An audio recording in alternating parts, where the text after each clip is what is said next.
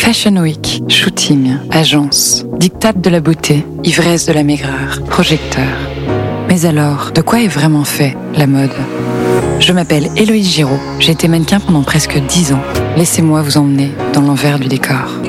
Bienvenue dans Mannequin etc., un podcast énergie. Énergie.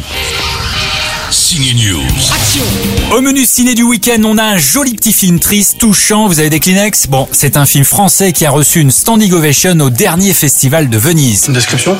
Ah, 1m95. Une petite fille de 4 ans. En tout cas, si vous aimez Virginie Efira et les films tout en douceur, elle est extraordinaire de justesse dans le film de Rebecca Zlotowski, Les enfants des autres, en couple avec un nouveau mec. Ça y est, c'est le bon, c'est le moment de rencontrer sa fille Léla. Bonjour. T'as quel âge, Leïla 4 ans et demi.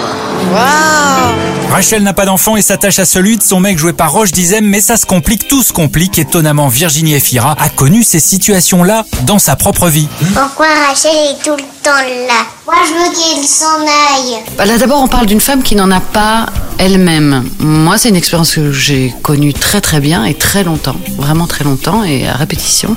Et c'était une place que je trouvais euh, très belle. Presque, ça m'était difficile de, presque, c'était presque une condition pour aimer un homme, c'est qu'il ait un enfant. Parce que ce rapport-là, j'avais confiance dans ce rapport-là, en fait. C'est pour ça que le film de Rebecca m'a touché aussi. Il y a quelque chose où on peut aussi se sentir euh, juste utile. Et puis de toute façon, et que c'est- même si je comprends très bien les complications qui peuvent en découler, par essence même, on choisit ça, donc euh, on va vers l'enfant. On va vers l'enfant, en tout cas elle fait tout pour que ça marche, Virginie Efira dans Les enfants des autres. Bon week-end au ciné.